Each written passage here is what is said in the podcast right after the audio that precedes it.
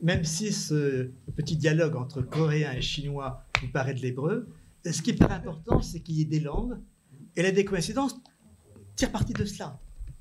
C'est-à-dire nous conduire à décoïncider de l'idiome, de la langue dans laquelle on est, et dont on n'imagine pas qu'il puisse y avoir d'autres possibilités que celles dans lesquelles on s'exprime. Alors, je vais aller très vite pour dire la chose suivante. C'est qu'on pourrait dire, l'idéal en traduction, c'est la coïncidence. C'est que les deux, textes, l'original et le traduit, se recoupent entièrement, comme en géométrie, deux lignes de surface se recoupent entièrement et coïncident. Donc je crois que l'idéal qui a prévalu dans la pensée de la traduction, c'est la coïncidence. Et que cet idéal de la traduction a conduit à ce qu'on appelle le deuil. Le deuil de la traduction. C'est que ça ne coïncide jamais vraiment. C'est comme il y a un écart entre les langues, et eh bien cette coïncidence entre deux langues, donc entre un texte et puis sa traduction, n'arrive jamais.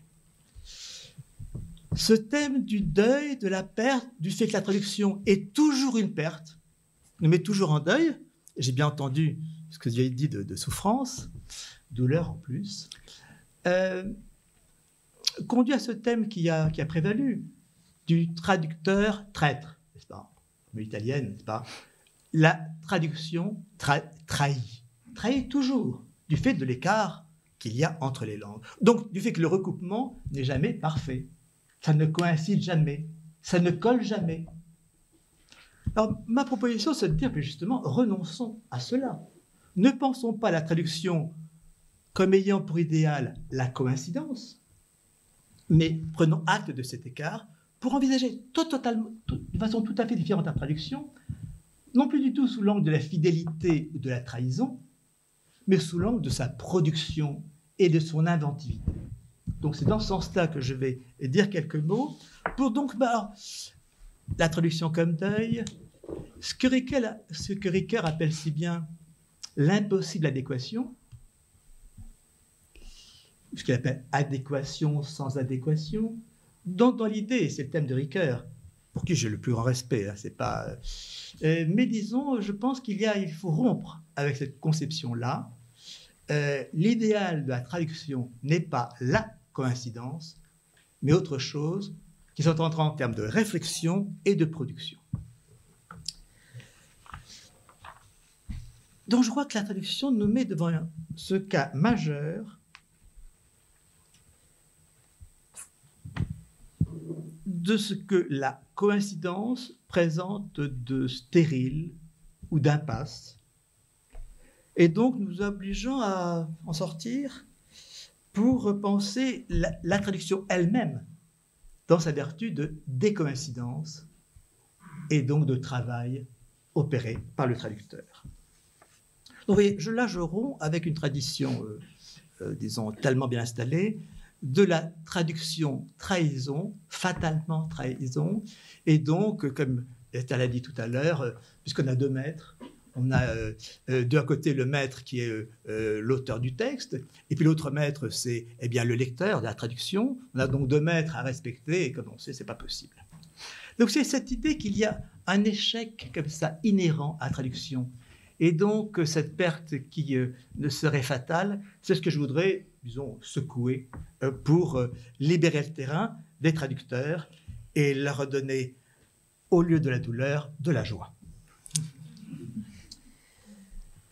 Donc, ni perte ni trahison, pensez à la traduction dans, cette, dans ce qu'elle implique à la fois de réflexion et d'opération. Réflexion, c'est bien d'être dit, c'est que les langues, du fait de leur écart, se réfléchissent les unes les autres. C'est grâce à l'écart entre les langues que les langues se réfléchissent. Vous voyez, ce qui serait épouvantable pour l'humanité qui vient, c'est si nous ne parlions plus qu'une langue, le monolinguisme, qui serait d'abord la communication la plus facile puisqu'on n'aurait plus qu'un seul idiome entre nous. Mais s'il n'y a plus qu'une langue, quelle qu'elle soit, je ne suis pas en train de défendre le français, mais s'il n'y a plus qu'une langue, la langue ne se réfléchit plus. Babel est la chance de la pensée. C'est parce qu'il y a eu Babel, parce qu'il y a eu des langues, que les langues écartées les unes des autres se réfléchissent, se mettent en tension et donc se mettent au travail. Donc la traduction, c'est la chance de la pensée. Et dès lors que nous n'aurions plus qu'une langue, nous ne réfléchirions plus.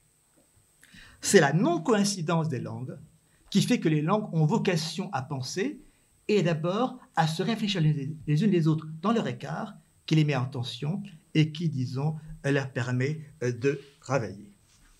Alors, je voudrais quand même, euh, parce que l'affaire, elle est, elle est... Tout le monde s'occupe de traduction aujourd'hui.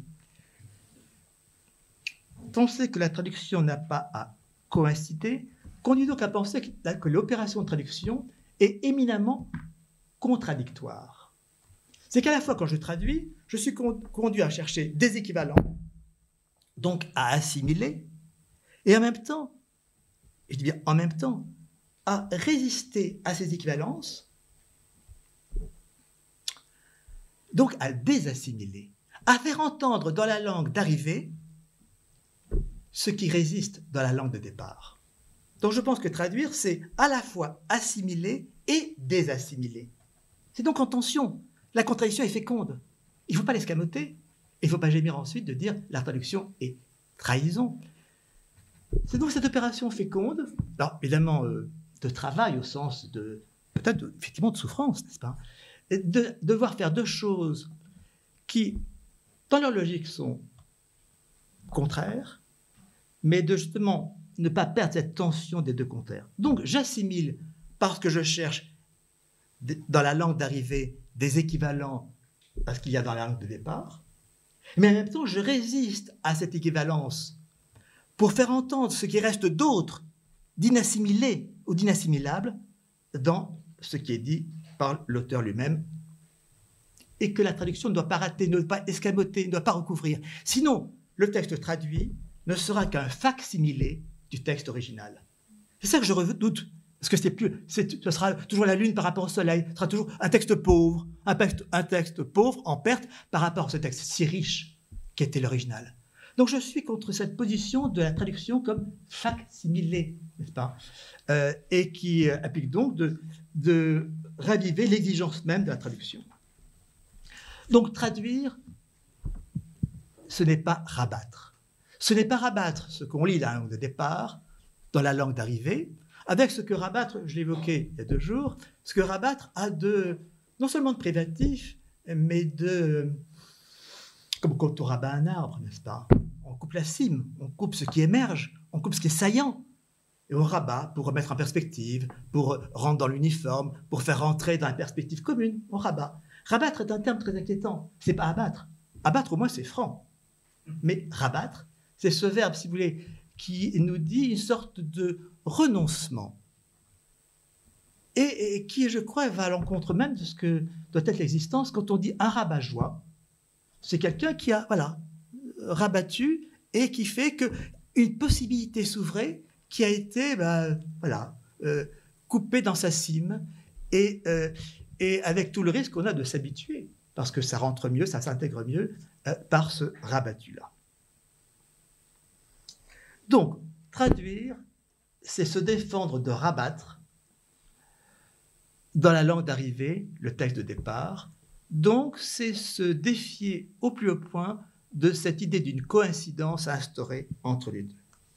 je voudrais illustrer parce qu'on peut pas, ce qui a été fait euh, ici devant nous, c'est qu'on ne peut pas parler de traduction sans donner des exemples. On est à l'œuvre, n'est-ce pas? Et toute théorie de la traduction qui ne serait pas les mains dans la pâte ne tient pas. Donc le danger, c'est de rabattre. De rabattre dans quoi?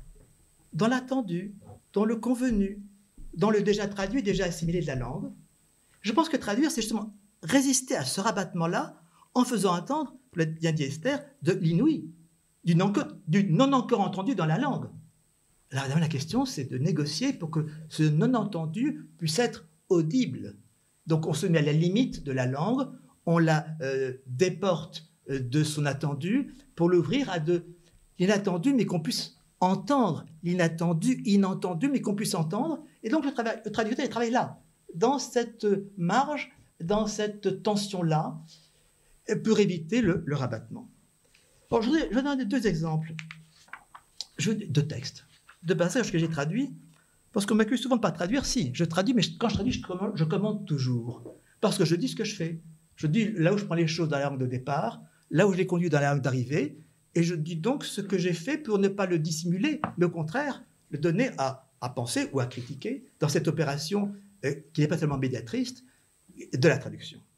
Je prends un exemple d'un passage du, du Zhuangzi, traduit ainsi, laisse le nom des traducteurs, même si c'est Jean Français Militaire.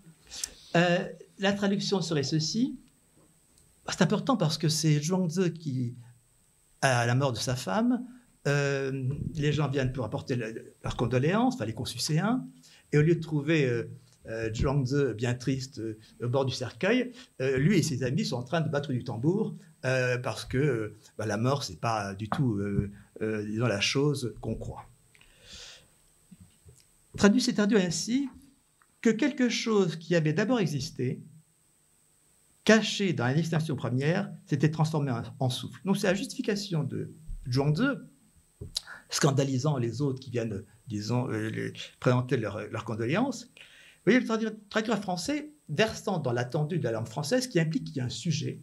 Pourquoi y a-t-il un sujet en français? Parce qu'on conjugue. Donc si vous conjuguez dans la langue, vous mettez un sujet, euh, pensez, je pense. Il faut bien qu'il y ait un sujet. La langue chinoise, ne conjuguant pas, peut penser sans sujet. Et ça, c'est massif. C'est massif dans ses conséquences philosophiques.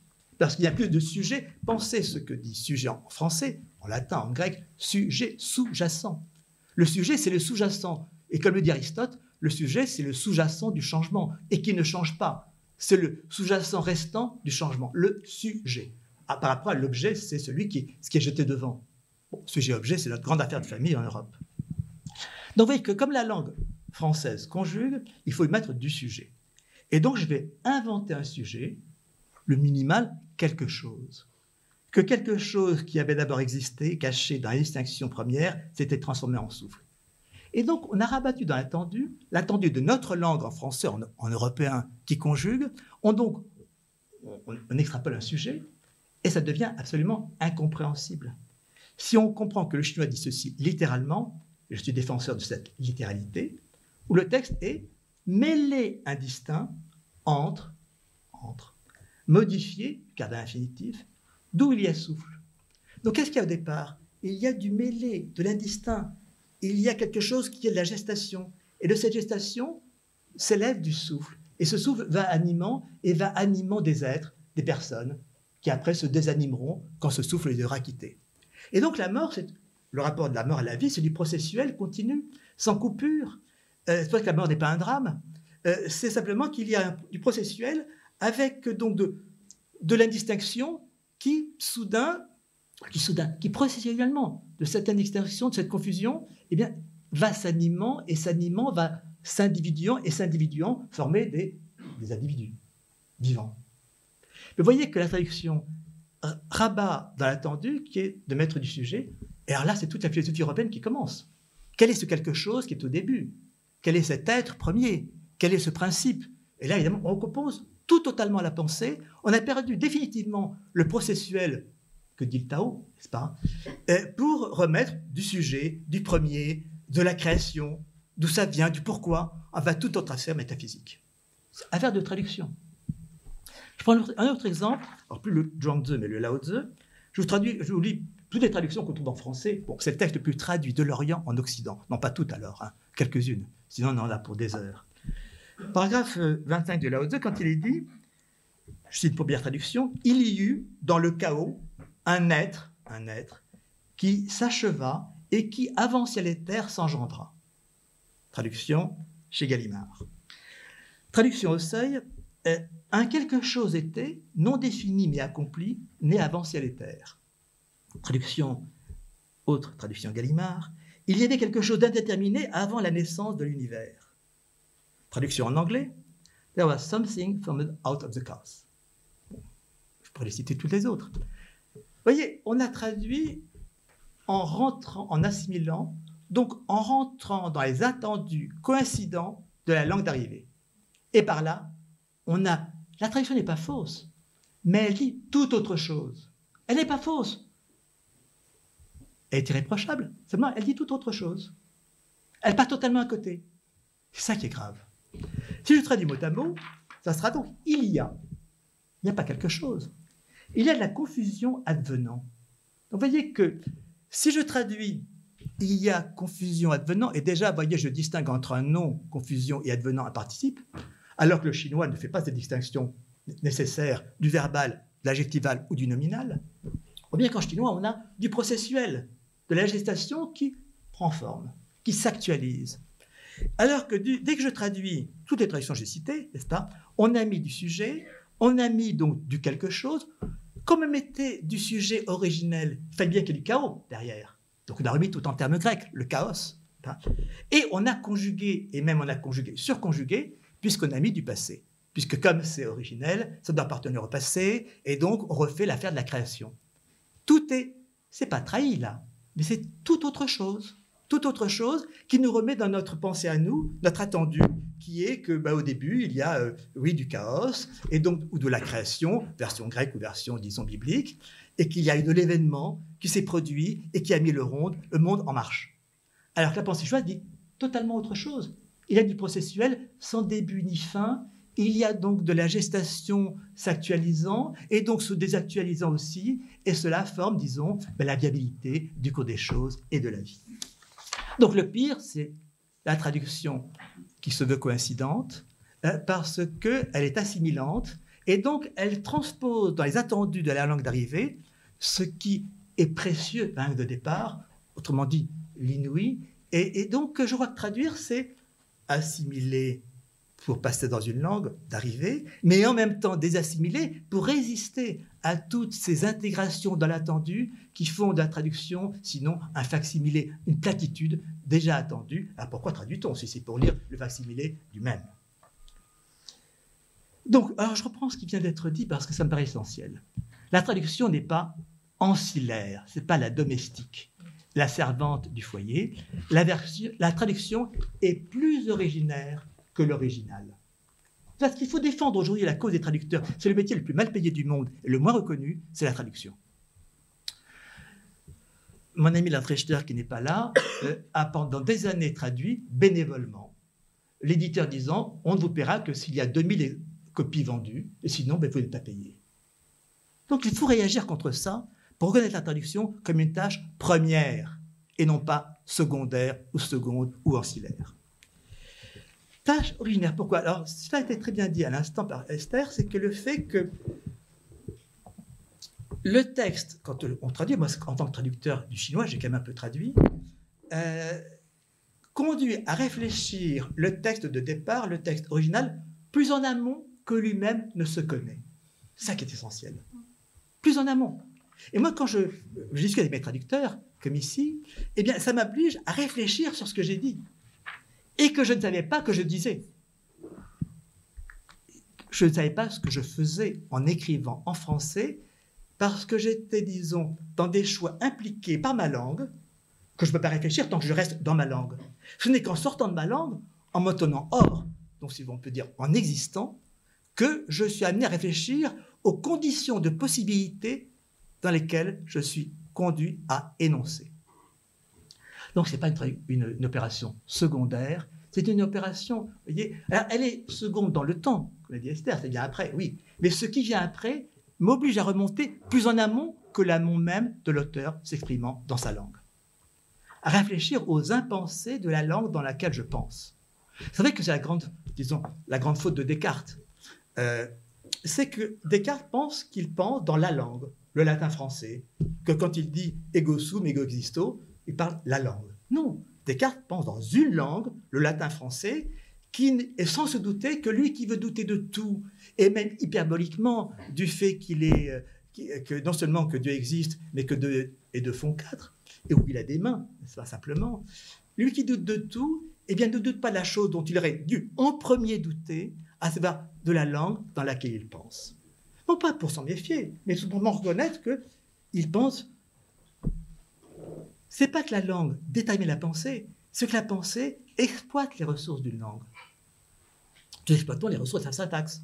Mais une langue sans syntaxe, comme le chinois, sans morphologie et quasiment sans syntaxe, a d'autres ressources. Et donc, il s'agit, quand on traduit, de passer de ressource à ressource, de passer d'un champ de ressources à un autre champ possible de ressources. Oui, Descartes ne songeait pas, ne doutait pas de ce qu'il y avait adopté en premier, savoir qu'il s'exprimait en français, et notamment que je pense puisse se dire On sait très bien les difficultés de la traduction du fameux je pense, je suis de Descartes en chinois. Parce qu'il faut, ériger un je, et puis isoler un sens, un sème du pur pensée. Bref, toute opération qui sont produites culturellement euh, et non pas, disons, banalement. Alors la traduction a l'intérêt majeur de faire percevoir l'inventivité des cultures, la diversité des ressources. Donc, si vous voulez, de faire réémerger la pensée au lieu de rabattre, de ranger de l'attendu. Euh, du, euh. Alors, évidemment, vous comprenez pourquoi je suis contre les traductions qui coulent bien. Les traductions dont on dit Ah oui, euh, c'est du bon français. Non, ben, le, chinois mis en bon français, c'est justement qu'on est rentré chez soi. Alors pourquoi traduire si c'est pour rentrer chez soi tout de suite? La traduction, c'est rentrer le plus tard qu'on peut chez soi. Rentrer le plus tard. Éprouver le plus longtemps ce dérangement. Éprouver le plus longtemps justement le travail de la décoïncidence au lieu de rabattre aussitôt dans la coïncidence attendue. Alors, c'est pour ça que je, là, je, je, pas vite, je fais plus que ça, j'enjambe. Simplement pour la traduction, pour moi, s'entend par ces concepts. L'écart, parce qu'il y a l'écart des langues. L'entre, parce que c'est dans cet écart, l'écart dit une distance, certes, mais une distance qui maintient en regard. C'est ça l'essentiel de l'écart. Distance qui s'ouvre, mais qui maintient en regard, qui maintient l'autre, n'est-ce pas, en vis-à-vis. Et donc, dans cet écart qui s'ouvre, mais qui maintient en regard, fait apparaître un entre, un entre, un between, un entre qui est opératoire. Et la traduction, ça se passe dans l'entre, les langues. L'entre, il n'y a pas de métalangue, il n'y a pas d'autre langue, il n'y a pas de troisième langue, non. Ça se passe dans l'entre. Euh, quand on dit interprète, l'interprète, c'est lui qui est dans l'entre. Interprète. Hein. Donc la traduction se passe dans ce lieu qui n'est pas balisé, parce qu'il est un lieu non ontologique, qui n'a pas de lieu propre. C'est la difficulté de penser l'antre. L'antre n'a pas d'en soi, n'a pas d'essence. Et c'est là que ça se passe. C'est là que ça se passe.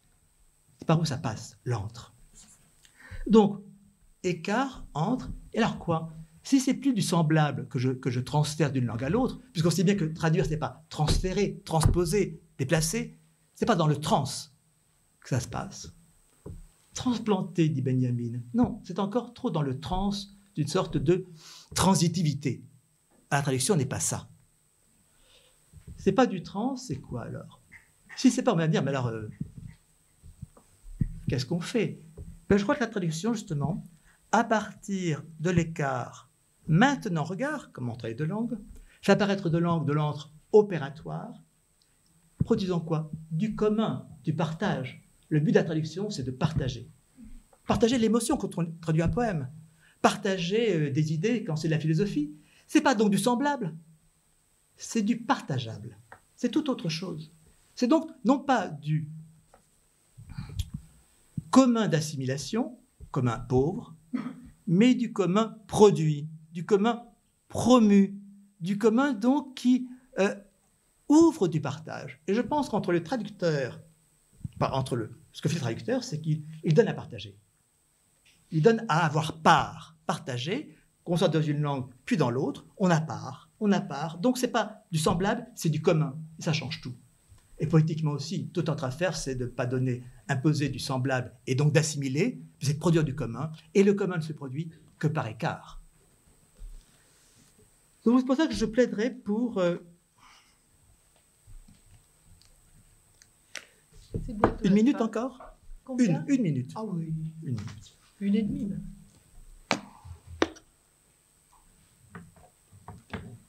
Donc, vous avez compris, je suis pour une sorte de table rase dans cette affaire de la traduction, sur laquelle s'accumulent, les monceaux de la traductologie. La traduction, ce n'est pas une recherche de coïncidence, c'est travailler dans la décoïncidence, dans la décoïncidence.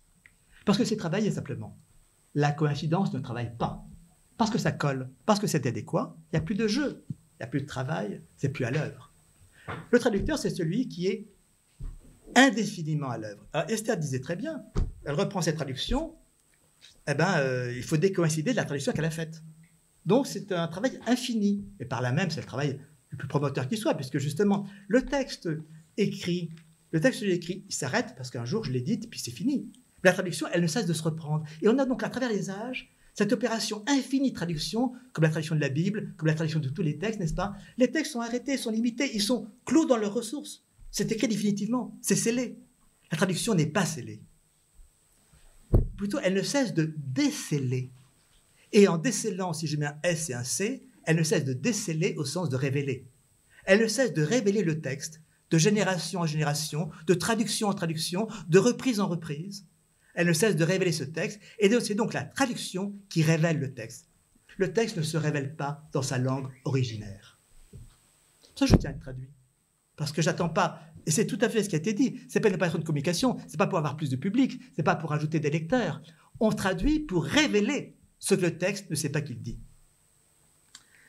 Donc traduire, c'est décoïncider. Et d'abord décoïncider pour traduire de sa langue, ça a été très bien dit, puisque euh, eh bien, il faut que je sorte des coïncidences établies, enregistrées dans ma langue, et dans tous les attendus générés par cette langue, pour m'en déboîter, pour m'en décaler jusqu'au temps que c'est possible, n'est-ce pas? Euh, Et avec cette ligne difficile où euh, il faut que je fasse passer l'inouï, et en même temps que cet inouï soit audible.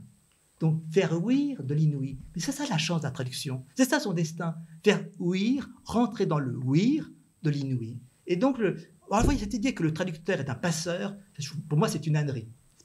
Je, vais, je, suis un peu dur parce que je vais vite. Hein.